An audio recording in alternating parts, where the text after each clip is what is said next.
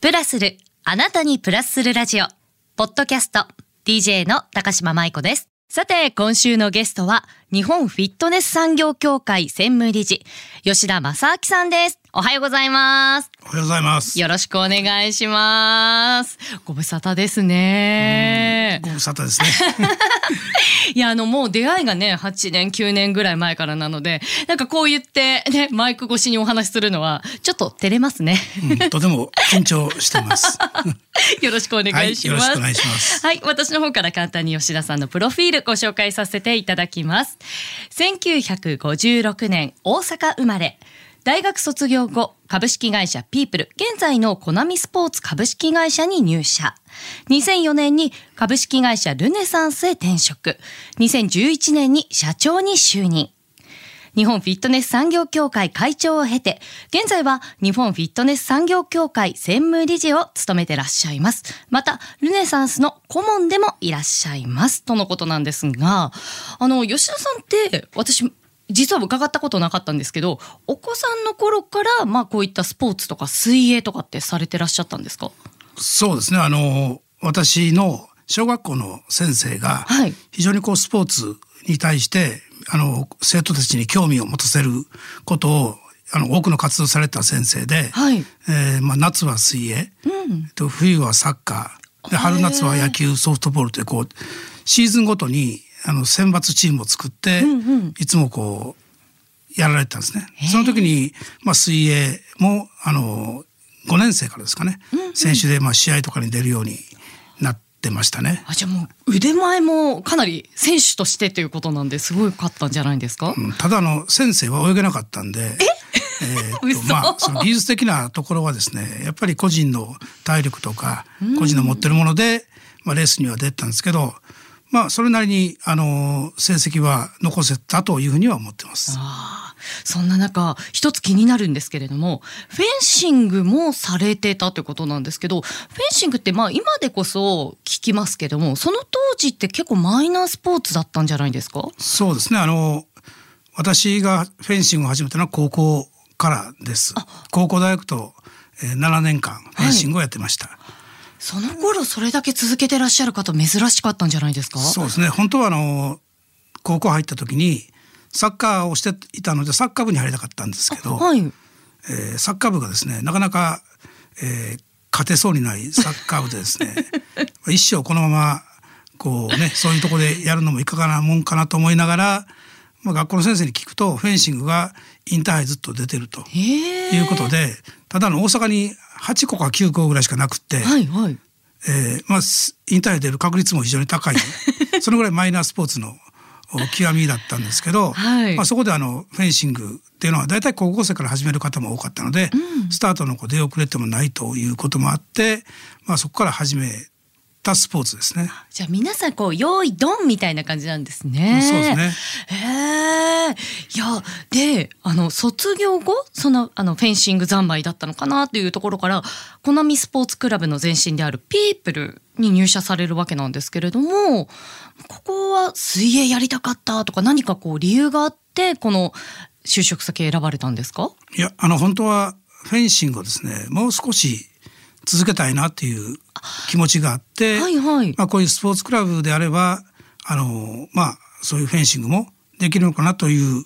安易な思いで入ったところが まあ一番練習ができないような業種会社だったんですね。そこ伺ってもいいですか？なんかあの、イメージだと、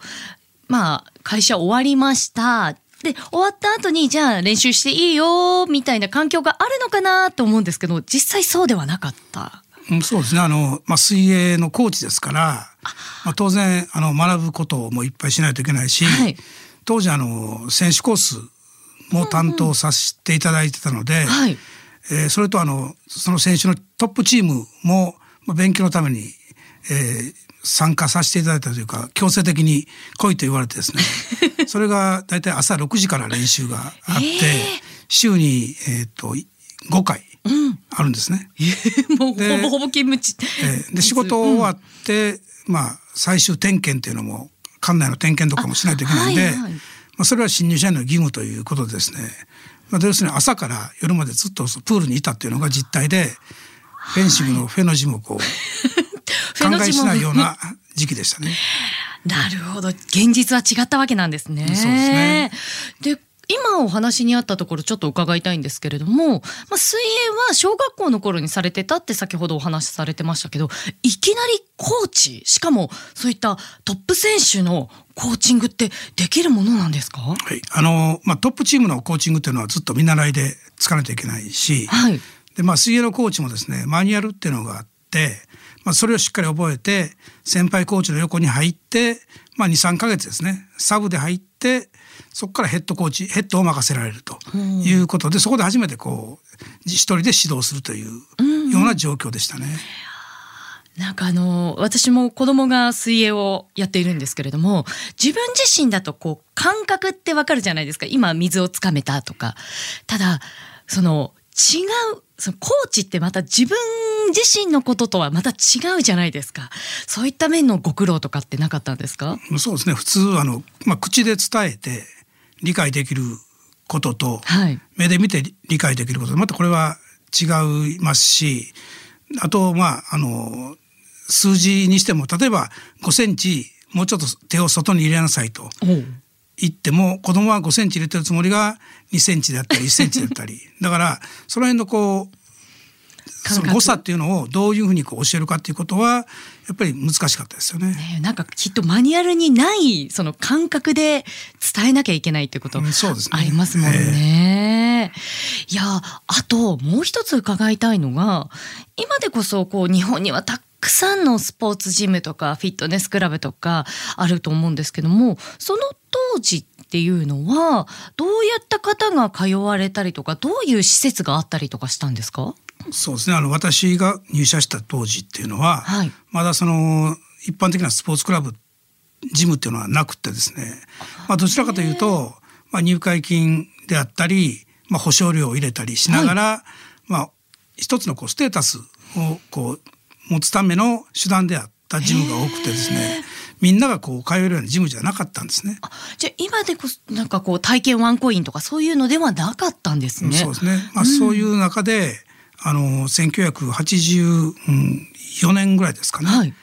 えーまあ、ピープルという会社の中で、エグザスというブランドを展開を始めて、まあ、それが本当に今で言われる、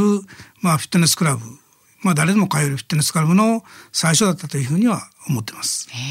え。で実際に集まってきたお客さんとかって感覚として違いました？そうですね。だからあの、最初はその運動という雰囲気だけじゃなくて、まあファッションとかですね、まあいろんなこうことが入り混じって、まああの本当にまああの特に若い方はいが多く通われた、あの記憶はありますね。あれですかね。えあのエアロビブームとかそういったところらへんと同じぐらいのタイミングですか？そうですね。ちょうどあのエアロビクスっていうのがブームで、うんうんあのフラッシュダンスというはあ映画があったんですけど、はいまあその絵のこう影武者で踊ってた方を我々のエグザスの方のあのブランドとしてのこう活用してですね、まああのテープは全部その彼女が全部踊ってくれたりしてたん。ですけど、まあその辺からやっぱりエアロビクスっていうのが非常にこうブームになってきましたようね。んなるほどいやもう本当に運動っていうのは私たち健康でいることですごく大事だと思うんですけれども吉田さんってこのコナミまあ、あのピープルですよね。から2004年に同業他社である株式会社ルネサンスに転職されるわけなんですけどこちらのきっかけも伺ってもよろしいですか？そうですね。あのまあコナミの会社にピープルが買収されてですね、はい。まああのまあゲームを中心にした会社なんで、はいはい、まあ、非常にこう我々の考え方とは違う考え方があったんですけど、まあ、ただ、まあ、経営とかそういうことを考えると今までこう自分たちが学んでこなかったようなところもいろいろこう教えていただいて、まあ、あの斬新な考えもあったんですけど、まあ、我々こうやっぱり人をこう介してスポーツを広げていくという仕事なので人の育成っていうことをこうどうするかっていうことをやっぱり我々ずっと考えてきたので、はい。まあ、その辺がちょっとこうまあコナミに入ってからちょっと違うのかなという思いがあって、ん。でそれでまあコナミスポーツをあの退職させていただいてで後に、えー、ルネサンスの方に入社をしたというのが経緯ですね。どうですか？実際に転職してみて。うん、あの社風的にはですねピープルとよく似てる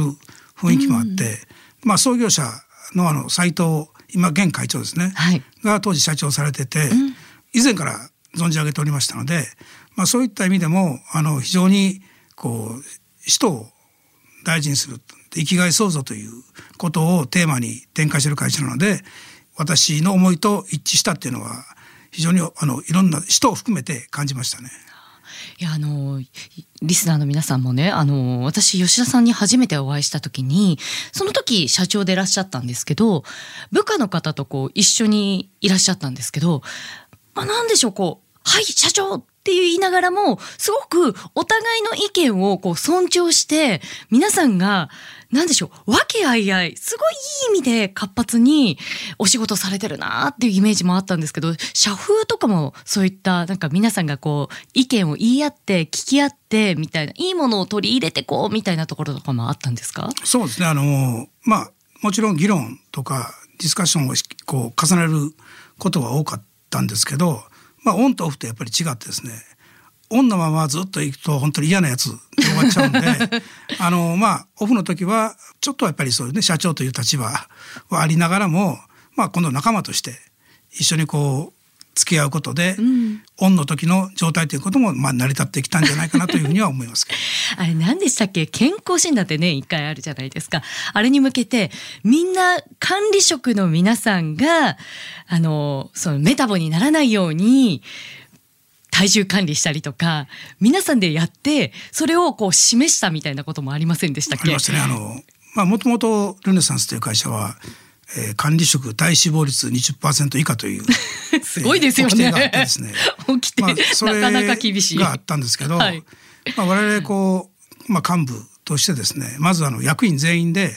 えー、みんなに示そうという形で、えっと役員個人ごとのポスターを作って、はい、えー、宣言をして、はい、えー、こういうふうにトレーニングするということを部下の人たちにこう示したということはありましたね。実際離脱をした方とか成功した方とかいらっしゃいました？いやあの一応皆さん成功したということになってますけど若干1名ぐらい危ないのがいましたけどまあ一応皆さん頑張ってやりましたよね。ねいやでも本当にねあの現在のスポーツジムって若者から高齢者の方までそれこそ体力づくりであったりとか、まあ、元気ですかっていうコミュニティっていう意味でもすごく大きなこう役割を担ってるかなと思うんですけれども。あのルネサンスではリハビリの手法を取り入れた